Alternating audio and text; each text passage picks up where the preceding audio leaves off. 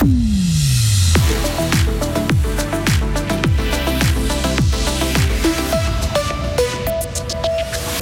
Et de 2, Fribourg Olympique mène 2 à 0 dans son quart de finale des playoffs face à Montaix. Les communes fribourgeoises n'hésitent pas à investir dans des génératrices pour éviter de possibles coupures d'électricité. Et puis le port en basse ville de Fribourg ouvre aujourd'hui et fête son dixième anniversaire. Un temps instable et venteux avec 14 degrés. La seconde moitié de la semaine restera en grande partie perturbée. Nous sommes mercredi 10 mai 2023. Mehdi Piquant, bonjour. Bonjour à toutes et à tous.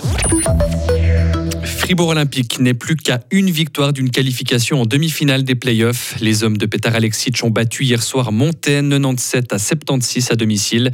Ils mènent donc 2 à 0 dans la série. Les basketteurs fribourgeois ont mal débuté la rencontre. Ils ont été menés au score rapidement avant de faire la différence avant la mi-temps. Paul Gravet, joueur du Fribourg Olympique. On avait un petit peu de mal à se lancer euh, dans le match au début. Euh, on était derrière de 7-8 points à la fin du, euh, enfin pendant le premier quart-temps. Et puis voilà, après on a fait un bon on a plutôt bien fini le premier quart-temps et puis on a fait un gros deuxième quart-temps. Donc euh, c'est bien. Euh, on peut, on être satisfait de ce deuxième quart-temps. Voilà, on aurait peut-être pu commencer un peu mieux le match, mais voilà, après on a quand même réussi globalement à contrôler la deuxième mi-temps, même s'il y a encore pas mal de choses à améliorer. Acte 3 samedi du côté de Montaix. En cas de victoire olympique, sera qualifié pour les demi-finales des playoffs. En football maintenant, le Real Madrid et Manchester City n'ont pas réussi à se départager lors du match aller de la demi-finale de la Ligue des Champions. Les Espagnols et les Anglais ont fait match nul un partout hier soir à Santiago Bernabéu. Le match retour se disputera dans une semaine en Angleterre et l'autre demi-finale entre l'AC Milan et l'Inter aura lieu ce soir.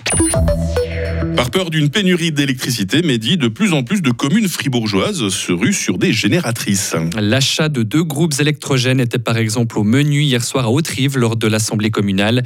Si le courant devait manquer, ces génératrices pourraient être utiles pour faire fonctionner les steppes ou encore les stations de pompage des eaux usées. Christophe Biffrard est le chef du service de sécurité civile et militaire pour le canton de Fribourg. Chaque canton dispose d'une euh, liste euh, des infrastructures critiques avec les emplacements. Donc, naturellement, ils sont connus. Naturellement, on ne va pas vous le communiquer euh, non plus. Alors, de façon générale, parce que justement, ils sont critiques, donc pour diminuer les risques. Et ces risques est particulièrement euh, nouvellement évalués euh, plus grands depuis le 24 février 2022 et le début de la guerre d'Ukraine. Dans le canton de Fribourg, on compte une centaine de stations de pompage et une vingtaine de steppes. Une auberge de jeunesse à la place de l'EMS Les Mouettes. Le conseil communal d'Estavayer veut racheter le home pour 6 millions et demi de francs. Il aimerait le transformer en hôtel pour faire rester les touristes plusieurs jours au bord du lac. Le conseil général devra approuver ce projet le 23 mai prochain. Dans la broie encore, il nie 11 des 12 incendies qui lui ont été reprochés. Un jeune broyard repasse aujourd'hui en appel devant le tribunal cantonal. En première instance, il avait pris 10 ans de prison ainsi qu'un traitement psychologique en institution pour des faits qui remontent à l'été 2020. 2017.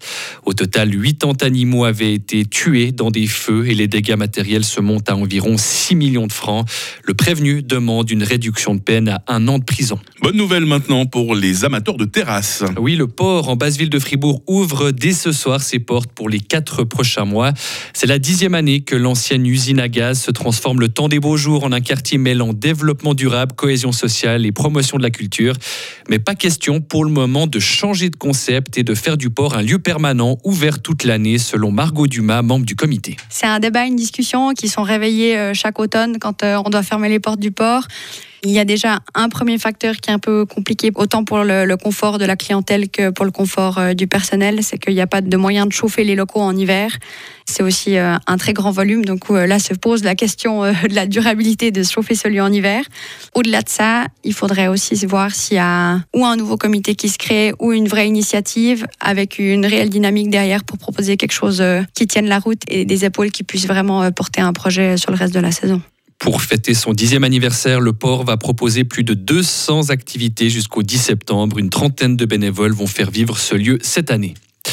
À l'étranger maintenant, quatre personnes ont été tuées hier soir à Djerba, en Tunisie. Deux fidèles qui participaient à un pèlerinage juif font partie des victimes, un Tunisien de 30 ans et un Français de 42 ans. Ils ont été attaqués par un gendarme qui a également tué deux autres de ses collègues avant d'être abattus.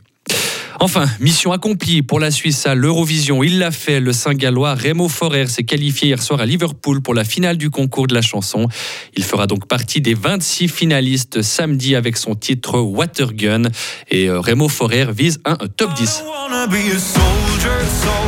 Je pense qu'avec une chanson pareille, on peut être dans les, dans les 10 meilleurs. Je sais pas, j'ai pas trop entendu les autres. euh, Moi non plus pour être franc, mais ça m'a pas l'air si année. mal. Ouais, ça a l'air pas mal.